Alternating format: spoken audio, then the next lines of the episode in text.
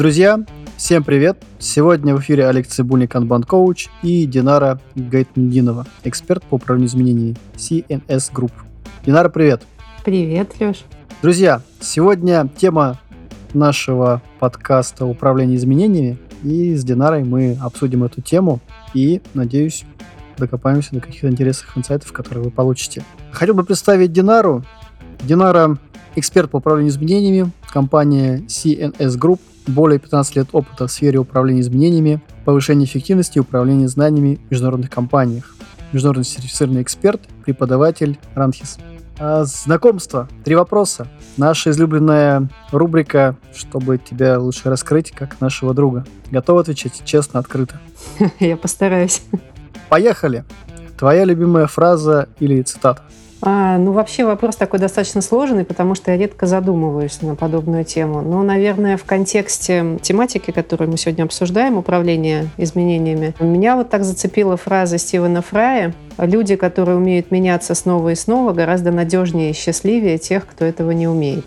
А учитывая то, что организация в целом состоит из людей, о чем мы да, и будем сегодня говорить, и что никакие процессы просто так не работают, то мне кажется, это актуально вообще касается всего. Угу, спасибо. А если бы ты решила начать новую жизнь, то в какой точке мира? Я живу в Москве уже достаточно долгое время, много лет, но родилась я в Петербурге. И, наверное, я бы хотела начать оттуда же, потому что я очень люблю свой родной город, а в целом люблю очень нашу страну. Мне кажется, мы такие многогранные, интересные, нас можно по-разному изучать, э, и с нами интересно работать э, с точки зрения управления изменениями. Поэтому такой вот питерский флер, некоторые особенности петербуржцев мне тоже очень симпатичны, поэтому я бы, наверное, выбрала то же самое. Можно немножко солнца добавить. Угу. И третий вопрос. Самое нелепое животное в мире – Размышляя на эту тематику, я поняла одну вещь, что наша особенность людей – это умение адаптироваться и привыкать к чему угодно. И поэтому, когда думаешь про животных, которых ты знаешь с самого детства, они все тебе кажутся вполне симпатичными и милыми. Но если вот так вот абстрагироваться от темы, немножко со стороны посмотреть, что вообще очень хорошо делать, то я вот, например, очень люблю коров, но, на, на мой взгляд, они очень странные. Конечно, наверное, менее странные, чем люди, а, но, тем не менее, какая-то некоторая несуразность в ней есть. Хотя, на мой взгляд, она очень красивая. Угу. Давай переходить э, к теме. Друзья, сегодня тема нашего подкаста – это управление изменениями. Дина, расскажи, пожалуйста, о себе, о своем опыте. Как ты пришла в профессиональном плане туда, где ты есть сейчас? Как дошла до преподавания? Как стала экспертом международного уровня? Вообще, когда-то давно я начинала с туризма, потом пиара, а потом была несколько лет ассистентом одного из руководителей крупной западной FMCG-компании. В общем, весь мой опыт до этого очень сильно пересекался с управлением изменениями и дал мне такой вот общий обзор структуры компании, опыт общения с разными уровнями, понимания, что одно подразделение отличается от другого, и что коммуникацию с финансистами и с продажами нужно проводить по-разному. То есть вот эти вот все нюансы дал мне посмотреть с разных сторон, что менталитеты людей очень сильно отличаются, как с каким менталитетом работать, как с какой страной работать, если у вас есть какие-то совместные дела по работе. И, соответственно, вот это как раз то, что требуется в управлении изменениями. И в какой-то момент э, открылся большой проект по внедрению SAP, и топ-менеджмент компании увидел, что как раз я на эту позицию очень хорошо подхожу, предложил мне переход э, и переезд из родного города. Так я попала в управление изменениями. Как я преподавать стала, это уже через какое-то время, наверное. То есть я внутри, конечно, читала до этого курсы, внутри организации обычно, там, своим коллегам, каким-то смежным подразделениям. Но так что, когда я вовне стала и вот уже начала делать это осознанно, да, не походя с работы, это вот когда я пошла в Ранхес на MBA и в школу IT-менеджмента, и это уже, наверное, лет пять. И потом появилась идея того, что можно делать какие-то фокусированные курсы и вообще интерес к международной сертификации, поэтому я стала интересоваться этими направлениями. И в том числе у нас было такое направление, как международная сертификация, которая топ-3 в мире входит, ну, в соответствии с нынешней ситуацией. В стране, то, безусловно, она заморожена. Но это тоже дало такой очень сильный толчок получить аккредитацию как тренера международного и в целом такой спектр фактор понимание того, что необходимо на нашем рынке знать сотруднику, руководителю, в первую очередь руководителю, да, для того, чтобы успешно реализовывать трансформации. Угу. Давай переходить дальше прямо к вопросам по теме. Все-таки давай поймем, что такое определение, что такое управление изменениями. Как ты понимаешь, как после прослушивания нашего подкаста те, кто нас слышит, могут об этом рассказать? Сразу хотела бы сказать, да, вот как могут об этом рассказать, как раз твоя последняя фраза меня зацепила, что на рынке нет такого единого сформулированного понимания, совсем такого стабильного, о том, что такое управление изменениями. Рамки достаточно размытые, поэтому в разных контекстах понимается по-разному. Но так, чтобы вот дать более четкое определение, я бы, наверное, сказала, что в широком смысле это помощь организации во всех задачах, где происходит или потенциально может случиться что-либо препятствующее успешной реализации задуманного. То есть управление изменениями помогает реализовать запланированные задачи, и снизить риски остановки и переноса сроков и так далее. То есть вы задумали сформировать стратегию компании, а ваши стейкхолдеры почему-то не могут договориться. И вот бывает с менеджментом пообщаешься, они рассказывают историю о том, что да, мы хотим стратегию, у нас там до сих пор вот э, год все ходим, вроде встречаемся, и все у нас ничем не заканчивается, расходимся. То есть э, это тоже, да, существует какое-то определенное препятствие для того, чтобы ключевая важная задача для организации так долго простаивала. Мы тоже занимаемся тем, чтобы определить, какие препятствия, потому что они в первую очередь связаны с конкретными личностями, с конкретными людьми, у которых есть свои профессиональные интересы внутри организации, есть личные интересы, которые в большинстве случаев первичны перед профессиональными интересами. Мы вот это все смотрим, рассматриваем целостную ситуацию, помогаем выйти из этого кризисного состояния. Это такой легкий пример, просто первое, что в голову пришло. Если в более конкретном узком смысле говорить о том, что именно на рынке у нас чаще всего да, используется типовое применение. Ну, во-первых, скажем, да, что управление изменениями, управление организационными изменениями, такие несколько путающиеся термины, хотя это одно и то же. Есть управление изменениями, которое занимается IT-системой, да, и отслеживает, какие изменения будут происходить в системе, что переделывать, что нет и так далее. Зачастую IT-коллеги относятся к этому только с такого ракурса. А есть управление изменениями, которое является сопровождающим направлением и которое идет вместе с трансформацией, с любой трансформацией. То есть в данном контексте чаще всего на рынке получаются это внедрение IT-систем, но это может быть любое.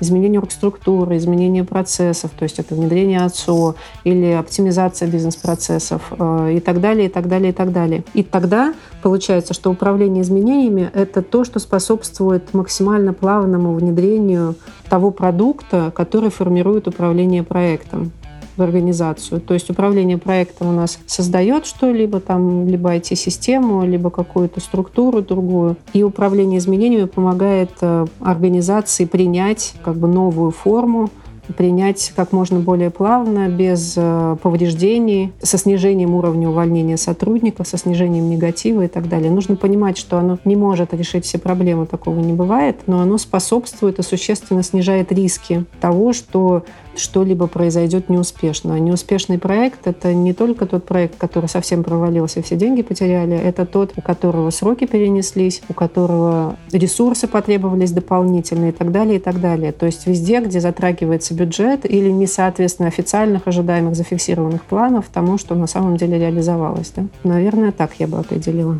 А если сказать двумя словами, так сказать, elevator speech, как бы ты сказала в лифте, поднимаясь на сотый этаж? А, на сотый? Ну, это можно много успеть сказать. Я бы сказала, что управление изменениями — это масло при реализации любой инициативы. Супер. А давай двигаться дальше. А вот какие инструменты входят в управление изменениями? Может быть, раскрыть этот вопрос, какие инструменты, какие практики, на что еще может повлиять управление изменениями, прям быть, тезисно? Ну, смотри, есть большое количество методологий, безусловно, мы не можем их не затронуть. Они достаточно известны на рынке. Это Коттер, Дизес, Аткар и так далее, и так далее. Но это методология, это не инструментарий как таковой, да, поскольку ты должен понять общий подход и научиться самому применять вот прямо в какой момент что делать. У тебя нету конкретных прописанных шагов непосредственно к твоему проекту типовому. Да? Есть подход э, именно вот такой пошаговый. Это подход, который используется большим консалтингом и крупными компаниями. И они внедряют обычно функцию по управлению изменениями внутри в проектный офис. Там есть 5-7 основных блоков. 5-7, почему я говорю? Потому что иногда кто-то добавляет два блока, иногда нет. Ну вот они базовые. Это работа с заинтересованными сторонами, такая очень известная тоже тема у нас. Это моя любимая оценка влияния изменений. То есть это как изменения, которые, как то, тот продукт, который производит управление проектом, повлияет на всю экосистему организации. То есть это всего будет касаться и процессов, может касаться структуры и так далее и тому подобное. Это коммуникации, безусловно, прям такой вот красный важный флаг такой. Это оценка готовности сотрудников к изменениям. То есть мы сейчас не про бизнес говорим, а вот именно в контексте сотрудников. И это обучение огромная такая часть это обучение. И внутри вот этих вот направлений уже есть большое количество инструментов, которые применяются каждый на своем этапе, каждый со своей задачей и целью. И вот этим инструментам вполне себе можно легко и достаточно просто обучиться, просто либо участвуя в проекте, либо взаимодействуя с теми, кто их реализует уже. А что из этих инструментов, с чего следует начать? Работать со стейкхолдерами, делать оценку, улучшать коммуникацию, делать оценку готовности готовности сотрудников, проводить сразу обучение. С чего следует начать? И, может быть, поделись своим опытом, с чего начинаешь ты? Скажем так, очень-очень многое зависит от э, корп-культуры организации, в которой вы реализуете изменения даже не то, что много, а это, наверное, один из ключевых факторов. Потому что одна организация готова к масштабным инициативам, и им это не кажется избыточным. Другая, даже примитивная инициатива достаточно трудно привлекает. Конечно, то, без чего никто не обойдется, это обучение сотрудников. Хотя бывает такое, что просто инструкции пишут и считают, что этого достаточно. Такое тоже случается, да? Но в целом, вот э, прямо первое, что идет, и для этого даже не обязательно вообще применять термин управление изменениями. Это и так происходит в проектном менеджменте. Есть коммуникации, которые тоже и так происходят, базовые. Да, просто управление изменениями расширяет как бы этот спектр, делает его более съедобным, более вкусным, скажем так, чтобы вы не просто кормили чем-то невкусным своих сотрудников, а так, чтобы они плавно приняли то лекарство. Для них это в любом случае будет ощущение лекарства, да, любое нововведение, если это только не повышение их собственной зарплаты, чтобы они приняли это как можно более позитивно не значит, что не будет негатива, но как можно более позитивно. И, соответственно, выделить здесь отдельно я бы хотела э, оценку влияния изменений, потому что как менеджер по управлению изменениями, если применяется комплекс вот этих всех блоков и мероприятий, то, на мой взгляд, это ключевая базовая вещь. Вы, безусловно, можете прописать, что делать в какие моменты в коммуникации, в обучении, во взаимодействии со стейкхолдерами, стопами и так далее. Без этого всего. Но это дает такое детальное наполнение. То есть вы, когда составляете список изменений, реестр с реализацией и с пониманием того, какие детали стоит проработать, кого для этого привлечь и какие ресурсы для этого потребуются, соответственно, у вас уже уходит в коммуникацию дополнение, что вот здесь мы проведем через коммуникацию вот этого ключевое изменение. Если бы мы не начали его шерстить, мы бы не поняли, что это ключевой момент. А это уходит в обучение, да, вот здесь вот в инструкциях и во время курсов следует обратить внимание на этот пункт, потому что он новый для сотрудников и так далее. Поэтому просто про важность, если именно базовые верхнеуровневые, конечно, без коммуникации обучения никуда не уйти. А если уже такой хороший, качественный контент создавать, то база, стержень — это оценка влияния изменений, а все остальное крепится, скажем так, на этот ствол. То есть я могу сформулировать, что стержень, который ты имеешь в виду, э, оценка влияния изменений, показывает, достигаем ли мы тех целей, которые были заявлены.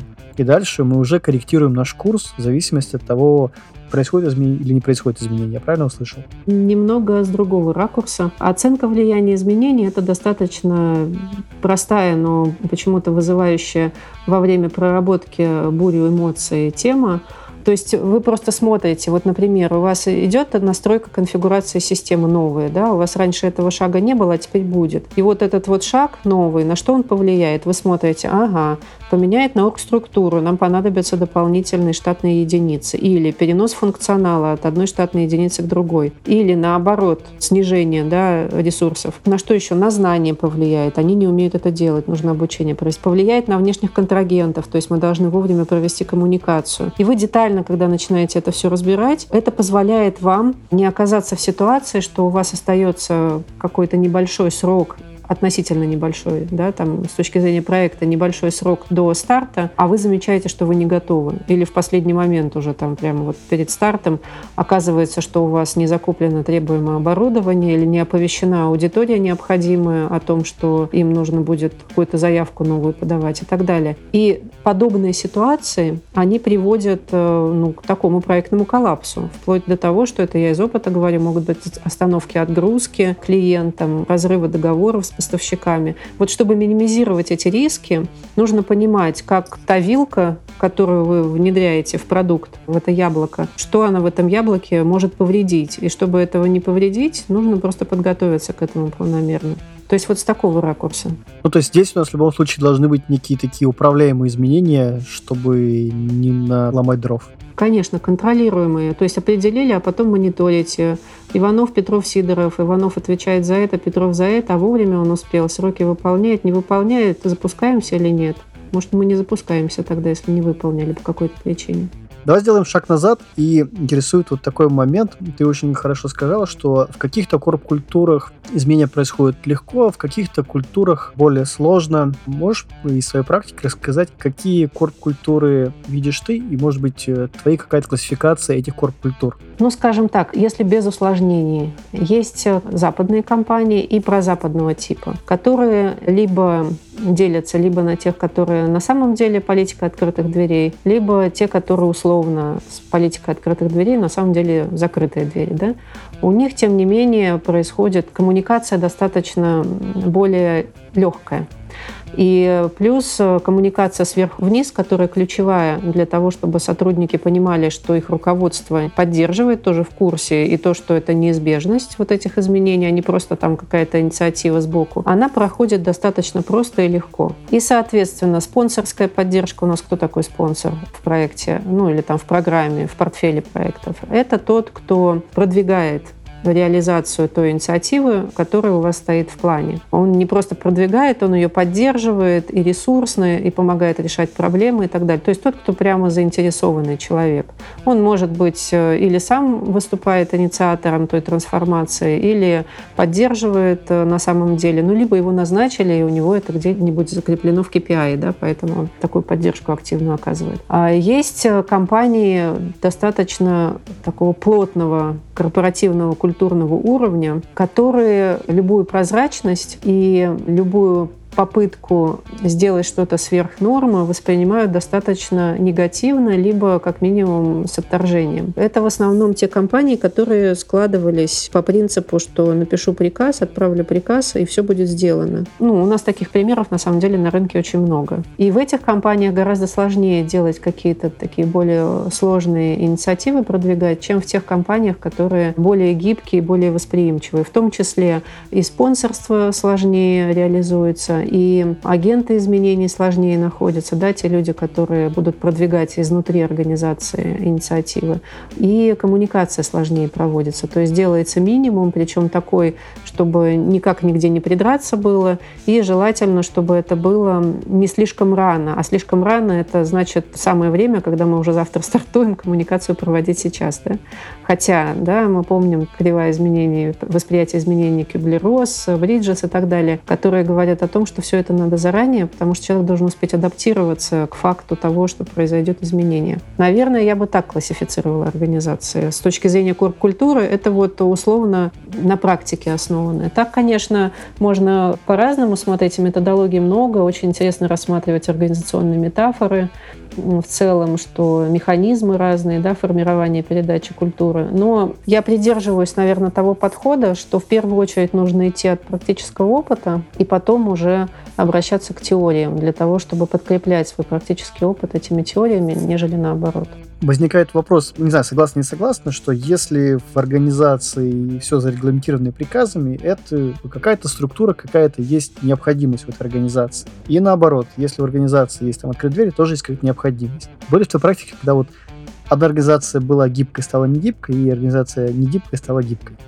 То, что была гибкая, стала не гибкой, это, наверное, если только связано с трансформациями, которые усиливают политику безопасности, ну, здесь, безусловно, и у нас сейчас время требует да, такой негибкости определенной. Конечно, примеры есть. Я не видела, у меня не было примера, чтобы мы реализовывали проект, и вот в связи с этим проектом это происходило именно так, чтобы там был присутствовал change management. Но на рынке, конечно, я вижу таких примеров сейчас полно. Безопасность сейчас превыше всего, поэтому требуется большое количество ограждений. А чтобы компания была не гибкая, стала гибкая, ну, подвижки определенные.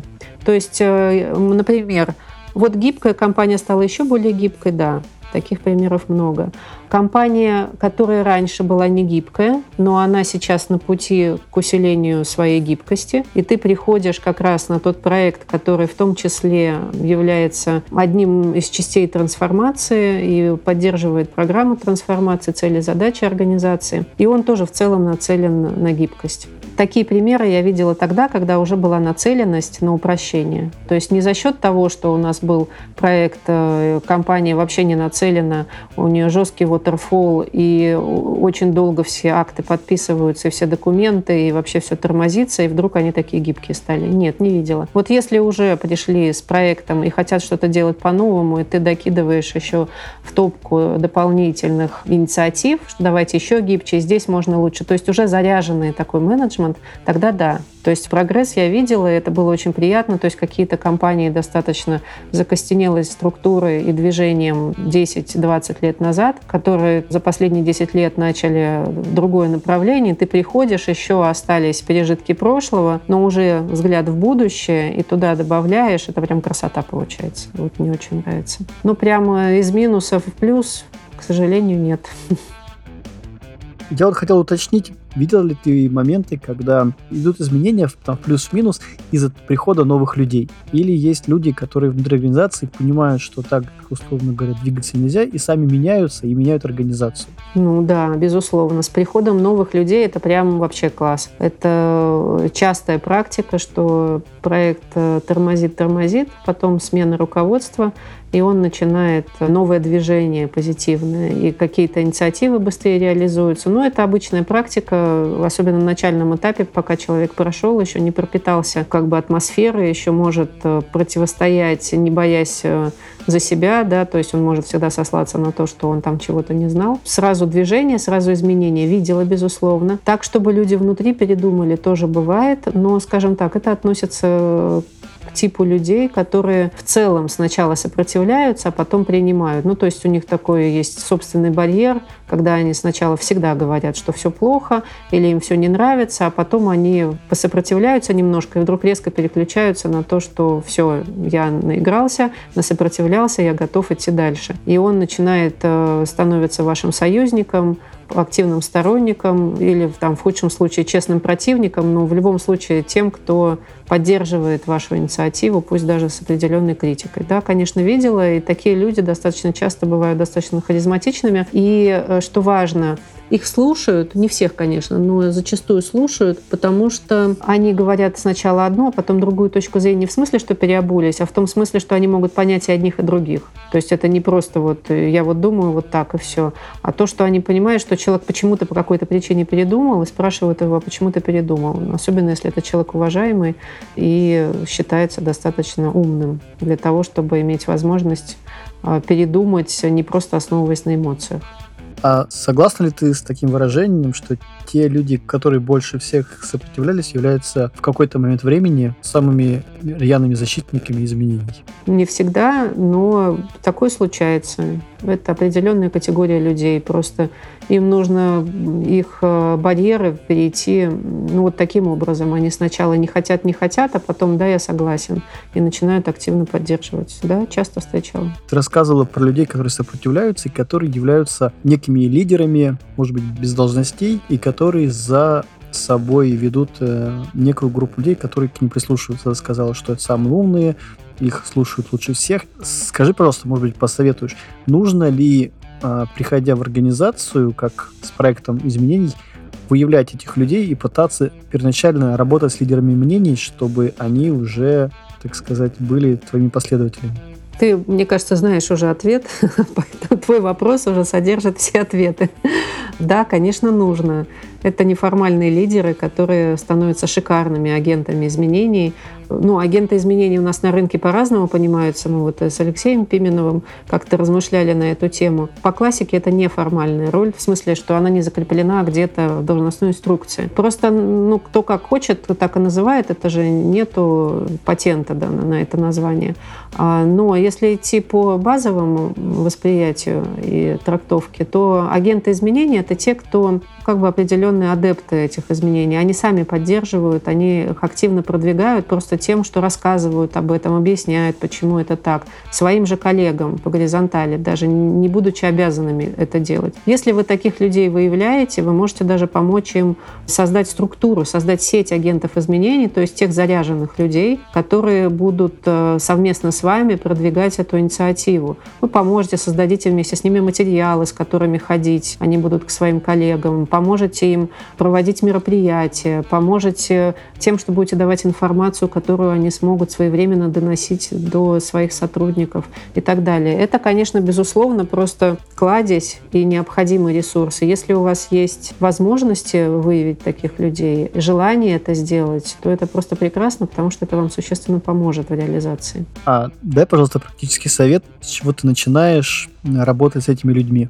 Какой первый шаг нужно сделать, чтобы эти люди прислушались к тебе и, возможно, в последующем стали агентами изменений? Ну, здесь э, несколько вариантов. Во-первых, если у вас очень большой проект, вы не всегда этих людей сразу увидите, например, разных дочек много в организации. То есть, во-первых, не бойтесь ездить в командировки по этим организациям и знакомиться. Там вы обязательно увидите или даже создадите подобную категорию людей тем, что вы пообщаетесь с ними. То есть нужно начинать с общения. Вы либо их сухо находите, то есть говорите о том, что вот нам нужны люди, которые у нас происходит там трансформация, мы внедряем какую-нибудь новую инициативу, не знаю, магнитный ключ какой-то новый, вот который чип вшивается, я сейчас да, фантазирую. И вы сухо находите по подразделениям, просто у руководителей спрашиваете, а есть кто-то, кто вот поддерживает, и их включаете в инициативную группу, и потом уже с ними со всеми встречаетесь. Ну, это такой далекий путь. Все, конечно, все равно делается через эмпатию человеческую. То есть э, желательно, чтобы вы лично идентифицировали этих людей. А это идет через общение. То есть сначала коммуникация, вы делаете общую коммуникацию о том, что стартовала такая инициатива.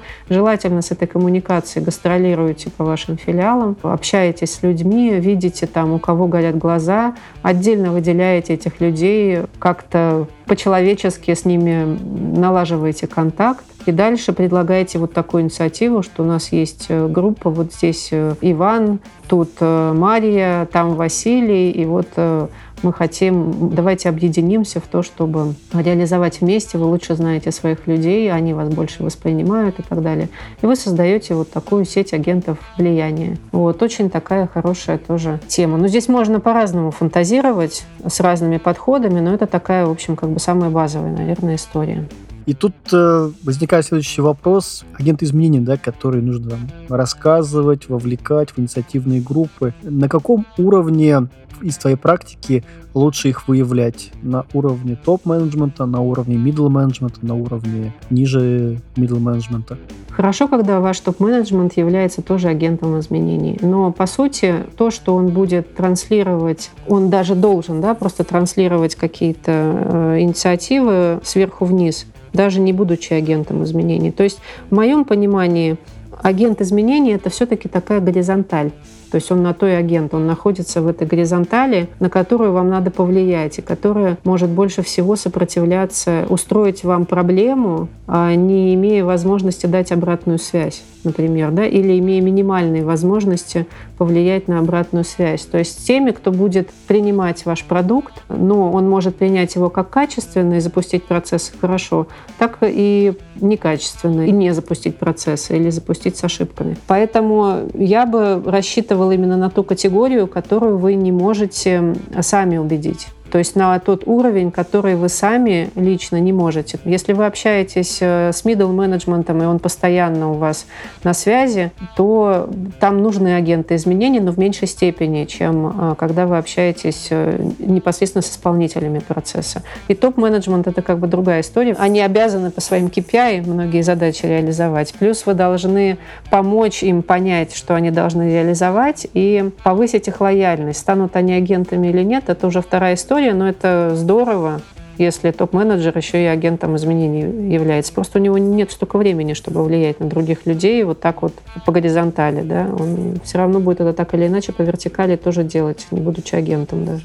Здесь сразу возникает вопрос, когда ты приходишь в организацию, вы, обсуждая цели проекта, обсуждая оценку влияния, какие-то вещи, что вы хотите сделать. Общаетесь ли вы с топ-менеджментом или там со спонсором, чтобы он донес какие цели у изменений, зачем мы двигаемся, и, может быть, описал некое такое светлое будущее, куда мы придем для всех, кто находится на уровне ниже или для всей организации. Вы проводите ли вы такую работу? Конечно, это вот и есть то, как раз о чем я в предыдущем своем опусе говорила. Как раз это и есть э, та самая история. Мы должны, вот работа с заинтересованными лицами предполагает то, что мы работаем с ключевыми заинтересованными лицами. Это топ-менеджмент, который может повлиять на ход проекта впрямую э, ресурсами, перекрытием движения и так далее. И топ-менеджмент должен коммуницировать, топ-даун коммуникацию проводить. Это, к сожалению, не всегда происходит, но это без этого никуда. То есть не будет такой реализации, если вы только горизонтально будете заходить к сотрудникам. Поэтому мы, конечно же, приходим в самом начале, спрашиваем, во-первых, выравниваем ожидания, потому что не весь э, там менеджмент, который принимал участие в самой инициативе, он знает о том, что происходит, а другие там могут иметь свое какое-то опосредованное представление о том, что за проект и как это будет. Затем с материалами и с тем, когда что говорить, мы, безусловно, помогаем. И это зачастую включается в план коммуникации, то есть вы можете проводить коммуникацию рассылкой ссылками информационными, вестниками, газетами, на портале выкладывать какую-то информацию, а можете записать видео со спонсором проекта или там с руководителем непосредственного направления закупок, да, там зам генерального директора по закупкам. И записываете видео, которое транслируется в лифтах, в столовых, и так далее и тому подобное. И это вот как раз э, такая реализация сверху вниз. Ну, информирование. Помимо того, что бывает проведение встреч, они своих уровнем, двумя уровнями ниже собирают таунхоллы. Идеально, если дальше те уровни каскадируют ниже информацию и материалы, конечно, мы составляем и генерим для них сами, с их участием в том числе, чтобы они а, могли это транслировать единообразно с одного и того же ракурса, чтобы это был управляемый процесс, а не хаотичная да, тема. Мы обсудили, что обязательно понимание, куда мы двигаемся на уровне лидеров, на уровне топ-менеджеров, на уровне спонсоров. А что еще, может быть, помогает в управлении изменениями? в организации, особенно если крупная организация? Оптимизм. Оптимизм. Ну, агенты изменений, безусловно. То есть это такая очень хорошая практика. Нужно правильно и вовремя проводить коммуникацию по всем шагам. То есть здесь не только вопрос, что вы должны ее провести, и она условно для галочки произошла раз или два. Коммуникации много не бывает. Бывает просто использование, применение одного и того же канала, что становится избыточным. И один и тот же ракурс, поэтому людям как бы приедается, и вы у них, если не в папке, то в мозгу и в сердцах попадаете в спам. Но, тем не менее, коммуникация должна быть, и она должна быть своевременный. Не просто вовремя вот мы успели вроде что-то сказать, а своевременный. То есть у каждой коммуникации должен быть свой пункт в плане вашего проекта, когда она происходит. Здесь мы рассказываем о том, зачем этот проект вообще нужен, откуда он взялся, потому что у людей все равно будет этот вопрос в головах. У них, конечно, будет первый вопрос, зачем мне это нужно. Но если вы даже на него не можете ответить сразу, это, безусловно, такие часто встречающиеся темы, вы должны ответить хотя бы общую информацию какую-то. То есть закрыть тот информационный вакуум, который образуется, как только появляется новость, и будет наполняться либо вашей информацией, либо чьей-то другой. Соответственно, коммуникация своевременная должна быть на следующем этапе, там другая информация и так далее. Как бы все должно быть в свое время. А, ну и она должна быть не только через формальные каналы, но и в том числе через неформальные, как мы говорили. Ну, очень помогает, когда работаешь с профессионалами. Это вообще в целом один из ключевых факторов успеха. То есть каждый профессионал в своей области. Если вы четко, у вас распределены задачи, вы наладили процесс, и ваши коллеги понимают, зачем вы нужны, саму суть, они просто так эти занимаются обучением, будем сливать все про обучение, то тогда это прям прекрасно, большое удовольствие, и на самом деле механизм работает суперслаженно, потому что я вот говорила, что управление изменениями помогает внедрению продукта, такой интеграции, но помимо всего прочего оно работает на то, чтобы механизм ваш проектный работал как часы. То есть снижает уровень демотивации сотрудников, помогает, э, чтобы команда более сплоченно работала, тоже направлено на ту историю, чтобы внутри вас тоже все было как можно более скоординировано и сдобрено тем самым маслом, о котором я говорила. Двигаясь дальше, хотелось бы все-таки расшить вот эту историю с информационным вакуумом и вот э, с вещами, которые ты рассказывала. А вот явно, если у нас возникает информационный вакуум или мы делаем что-нибудь так, в конечном счете к чему это приводит с точки зрения сотрудников, исполнителей, middle менеджмента и топ менеджмента? Это приводит э, к слухам, то есть к тому, что этот вакуум заполняется слухами, некорректной информацией, э, додумыванием, э, своей собственной интерпретацией и, как результат, увольнением сотрудников поиском новой работы. Не во всех случаях, если он не уволился, то он становится менее мотивированным, а то и демотивированным. А, в общем, в любом случае эффект негативный. Редко люди начинают придумывать, что у меня все будет классно, и у меня сейчас теперь будет легче работать, и прямо они зарядились и побежали. Зачастую любая автоматизация для человека подразумевает то, что процесс станет короче, значит, людей нужно меньше. Любая централизация процессов, как отцу, уже подразумевает под собой, что будет изменение оргструктуры. Это, соответственно, риски для всех. И вот э, в случае там, с э, формированием отцо, например, это же вообще трудный и критический фактор, потому что люди сразу, узнав о том, что будет создаваться единый сервисный центр, который будет куда-то выноситься, будут новые сотрудники, скорее всего, он думает, что будут сто пудов новые сотрудники, начинает искать работу и ищут работу те, кто вам больше всего нужны, потому что они самые востребованные на рынке, их любые другие могут найти, они поэтому быстро находят эту работу. И вы, получаете свои процессы до конца не можете довести до того момента, в который у вас будет изменение структуры, вам не с кем остается вести всю эту историю. Ну, там детали уже, найм и так далее. Потом эти сотрудники, к тому же, могли бы перейти в ту новую структуру. Или могли бы уйти там с хорошим парашютом при всем при этом. То есть вот эти вот все темы надо поэтапно сообщать так, чтобы вести людей на пути, чтобы они получали ту информацию, которая соответствует действительности. Если у них нет никакой информации, то туда закидывается все подряд. И они живут, как бы у них создается аналогия. Проект вот этот вот мешок с тем, что туда накидали. Проект, значит, вот этот мешок с негативом. Поэтому здесь э, крайне важно управлять этим процессом для того, чтобы достичь результата. То есть э, вообще управление изменениями — это не про ту историю, как сделать э, людей просто счастливыми. Да? Вот часто думают, ну вы там про хорошее, про доброе, про светлое. Это прекрасно, когда менеджер по управлению изменениями еще и любит людей, и его уровень эмпатии так высок, что он просто чувствует, что нужно делать, а не обучился там инструментам. Но точно так же это может быть, я видела видела много менеджеров, которые прекрасно функционируют, очень хорошо работают, при этом достаточно спокойно и ровно относясь к людям. То есть потому что управление изменениями, оно призвано снизить риски для организации. Риски излишних затрат, ресурсов и так далее. Поэтому правильная коммуникация, она нужна именно для того, чтобы вы не потерпели и не оказались потерпевшими в этой ситуации с вашим проектом.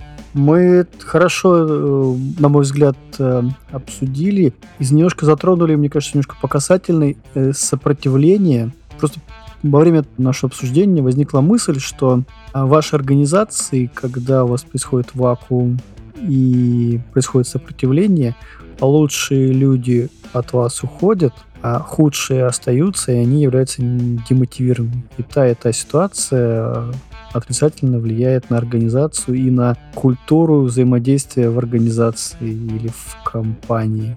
Люди, приходящие каждый день на работу, немотивированные и говорящие, вот я работаю с 8 до 5 или с 8 до 6, это прям тянущие в болото организацию люди.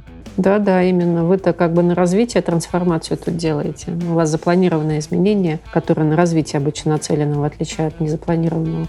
Ну, а вы как бы вот смотрите на это и не понимаете, почему все побежали. Они побежали, потому что им страшно. А страх — это неопределенность в большей части. И, конечно, не все сотрудники, которые там хорошие сотрудники, кто-то просто сам сообразит уже, что нужно подождать или пойдет вовремя обсудит какие-то детали. Но очень много тех фактов, скажу, зачем мне ждать, у меня вот там есть на рынке предложения, или у меня там сейчас будет много предложений, как только я резюме вывешу. Я лучше сейчас комфортно устроюсь, посмотрю спокойно, пока у меня есть время, чем я потом буду в последний момент это делать. И в любом случае для организации это невыгодно, да, потерять на последних этапах людей, которые реализуют процессы.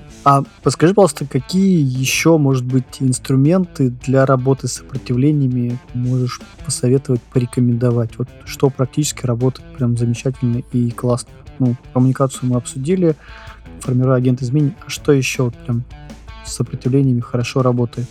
Ну, здесь, в принципе, весь change management про это. То есть оценка готовности к изменениям, она помогает понять, какие изменения произойдут. А то иначе получается, мы стоим в точке А и говорим, мы будем в точке Б. А что за путь? Как вы туда пойдете? Что вас по дороге встретит? Что у вас при этом отвалится, когда вы будете туда ехать? Вы ничего не понимаете. Когда вы понимаете, что вот здесь вам придется пройти в тулупчике, здесь будет жарко, вам придется пройти в легкой одежде, тут вот вам еще дополнительно в нагрузку два рюкзачка дадут, но вот тут их заберут, эти два рюкзачка, да, и люди начинают понимать картину и уже к ней адаптироваться и готовиться. И вот оценка влияния изменений помогает понять, что на самом деле поменяется. Не просто условно, как мы жить будем, а что нужно изменить в соответствии с сегодняшней действительностью. Это существенно помогает. Конечно, обучение помогает. Когда ты обучился, когда ты понимаешь, что ты будешь делать, это очень хорошая вещь. Вот по последним исследованиям, которые у нас на рынке проводились, вот и КАПСИ проводили, наличие обучения сотрудников не повышает успех проекта. Но отсутствие должного обучения сотрудников снижает очень сильно успех проекта возможности успеха. То есть вам просто, чтобы на нуле задержаться, нужно хорошо обучить сотрудников. Если вы их еще там и снабдите хорошими материалами и проведете не раз это обучение, то это как бы будет существенный плюс, в том числе, когда поддержка начнется. Тут важный момент, часто мне говорят, что их обучай, что не обучай, все равно все как бы негативничают. Во-первых, разный уровень негатива происходит. Во-вторых, э, этот негатив идет не из-за того, что их плохо обучили, или не из-за того, что они не знают, а из-за того, что просто они начали делать какой-то процесс и пока сопротивляются нововведениям. И поэтому они перекидывают это, ну, просто интуитивно, либо осознанно перекидывают на то, что их недообучили. То есть обучение — это очень важная тема в работе с сопротивлением. Оценка готовности к изменениям такая приятная, она небольшая, просто вы обратную связь берете от тех, с кем вы не взаимодействуете, на кого распространяете эти изменения непосредственно, кто реализует руками. Ну а в целом, если в работе с сопротивлением, если вы берете локально с сотрудниками, нужно смотреть, у кого какой мотив.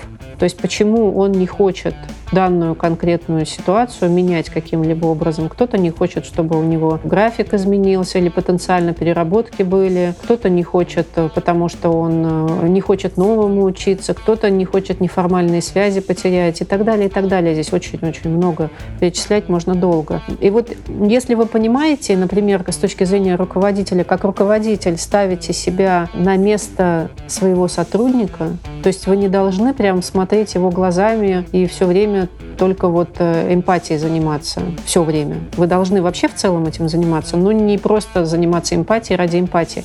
Вы должны понять, какими глазами он смотрит на эту ситуацию для того, чтобы урегулировать этот его внутренний конфликт, который на вас внешне выходит. И, соответственно, здесь вы рассматриваете, вот у Марьи Васильевны сложная ситуация дома, у нее, она боится, что будут переработки, ей нужно с внуком, да, там почаще видеться. Поэтому вы идете к Марье Васильевне и говорите, Марья Васильевна, Валерьевна, я помню, что у вас вот такая вот э, ситуация. Давайте договоримся, что дольше, чем вот до этого времени, вы не будете оставаться. Если вдруг какая-то потребность будет, мы будем искать возможности перераспределения, помощи взаимной в команде и так далее. Я буду вас поддерживать. Ну, то есть вы должны как-то человеку обезопасить эту область. Вот это вот работа такая уже точечная с сопротивлением. А массово, в принципе, это вот тот инструментарий, о котором я вот в целом уже говорила сегодня. Угу, спасибо. И такой короткий вопрос, наверное, про обучение. Как ты считаешь, чему лучше обучать? Э, то есть давать больше теории, которая неприменима, или все-таки давать больше какое-то обучение каким-то практическим вещам, которые можно использовать завтра же на работе?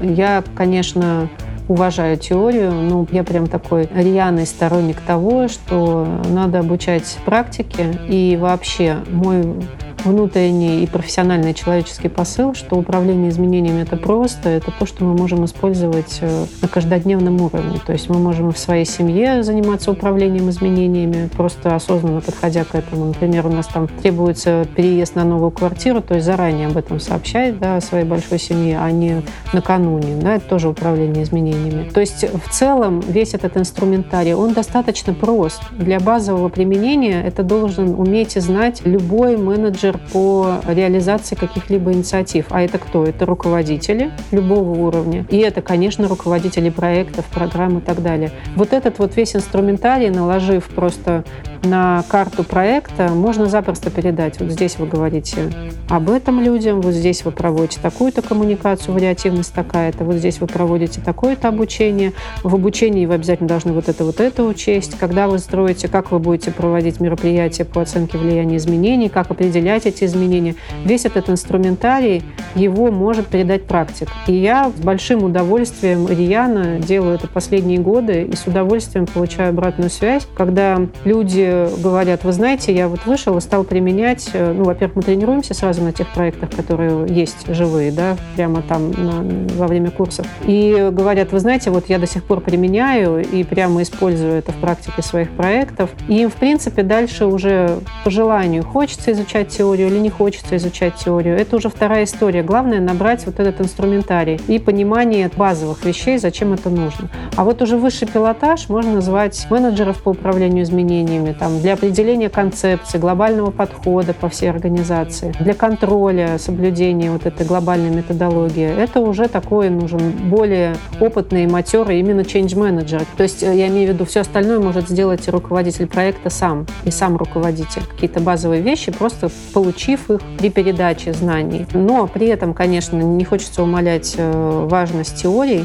потому что они помогают уже с определенного уровня, когда вы защищаете свои инициативы, вы хотите что-либо продвинуть, э, вы подтверждаете это теоретической базой, что вот, например, такой-то говорит, что вот лучше в такое-то время сообщать сотрудникам, иначе происходит вот это, вот это. Там у нас такой-то тип организации, согласно такому-то, такому-то действовать нужно по следующим шагам и так далее и тому подобное там уже и про Левина можно говорить, разморозку, заморозку и так далее и тому подобное. То есть здесь такая история, которую можно с удовольствием и для профессионального интереса изучать как э, на курсах, так индивидуально, читая книжки. Вот. Но так я, конечно, тоже рассказываю про теорию. Много спрашивают, а что вот, э, какие теории почитать. И тут можно дать целый overview. Один APMG, который топ-3 да, на рынке по управлению изменениями на мировом рынке. Да, они совместно с CMI разрабатывали свою программу. Они больше 60 э, методологий выявили. Не то, что выявили, определяют на рынке, которые вообще так или иначе соприкасаются с управлением изменениями. То есть там поле прямо для любителей учиться огромное-огромное поле. С этим тоже, конечно, можно помочь, когда практика уже наработана и понимаешь, как это ложится на практическое управление, на тот инструментарий, это, конечно, такое удовольствие обоюдное с одной и с другой стороны происходит. Динар, подскажи, пожалуйста, а где все-таки поучиться или базово с чего поучиться стать менеджером управления изменениями? Во-первых, базовая это, конечно, практика. То есть мои коллеги всех разного уровня, которые занимаются управлением изменениями на профессиональном уровне, они все с практики начинали. Поэтому это первое. А второе, я, как я говорила, топлю, можно сказать, за то, чтобы мы передавали эту экспертизу. То есть разные компании, разные организации преподают управление изменениями. Я не знаю, с какого ракурса все это делают, но у каждого свой. То, что по отзывам я слышала достаточно много, это институты, университеты, делают, даже большие университеты у них на кафедрах бывает отдельно проходят. Ну, там такое более, немножко более академическое. Вот там Ранхис, да, например, как у меня. Хотя я там четко делаю очень воркшоп, да, такое практическое направление. Но, тем не менее, поучиться вот именно этим шагам можно только либо в проекте, либо от таких практиков, как я, если они готовы это передавать и хотят это делать, и прямо вот говорят, на этом шаге делайте вот это и вот это. Остальным теориям вы можете сами, очень много книг, и Коттера, Дизеса, есть сводные книги. Можно также от практиков перенимать. Спасибо. Предлагаю подводить итоги. Друзья, сегодня с Динарой мы обсудили тему управления изменениями. Мы обсудили что такое управление изменений. Мы проговорили инструментарий, который входит в 5 шагов, 5 инструментов, которые входят в управление изменениями. А мы проговорили, как работать с сопротивлениями, как находить агентов изменений и как с ними работать, какие вещи нужно подсказать топ-менеджменту для того, чтобы коммуникация в организации была лучше. Коснулись, э, какие бывают корп-культуры практическом применении.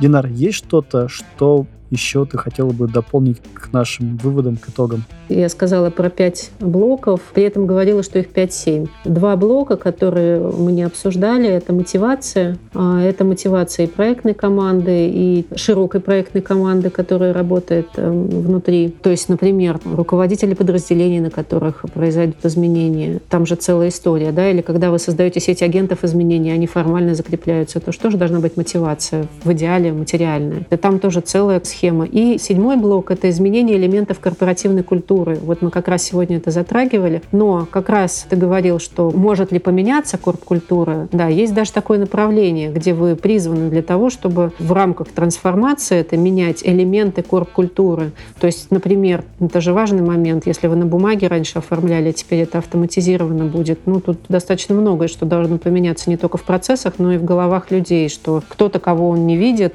будет отжимать галочку, и он не не сможет повлиять на этот процесс. Или наоборот, там нужно открыто приходить с вопросами для того, чтобы система развивалась. Если вы хотите continuous improvement налаживать в дальнейшем, развивать сеть менеджеров, которые будут этим заниматься, и, соответственно, тоже отслеживать все эти моменты да, в дальнейшем. Корпоративную культуру открытых дверей, что к вам будут приходить и сообщать о том, что требуются какие-то изменения в том процессе, который вы уже создали. То есть вот это тоже два важных, интересных момента. Просто на нашем рынке они гораздо меньше меньше и реже применяются чем те остальные пять таких базовых блоков. И чтобы вы не путались в целом, эти блоки бывают немножко по-другому называются, но в целом они про одно и то же. Просто как бы разные компании, особенно консалтинговые, как-то подчеркивают свою индивидуальность и меняют некоторые фишки внутри, но по сути это все про одно и то же. Да, спасибо. Как раз э, про мотивацию IT-сотрудников был наш позапрошлый подкаст, где мы вместе с Сергеем Жихаревым как раз разбирали мотивацию этих сотрудников. Мы прошлись по этой теме, по этому блоку, с точки зрения применения именно на практике. Динар, спасибо. Пока-пока. Спасибо, пока. Хорошего вечера всем.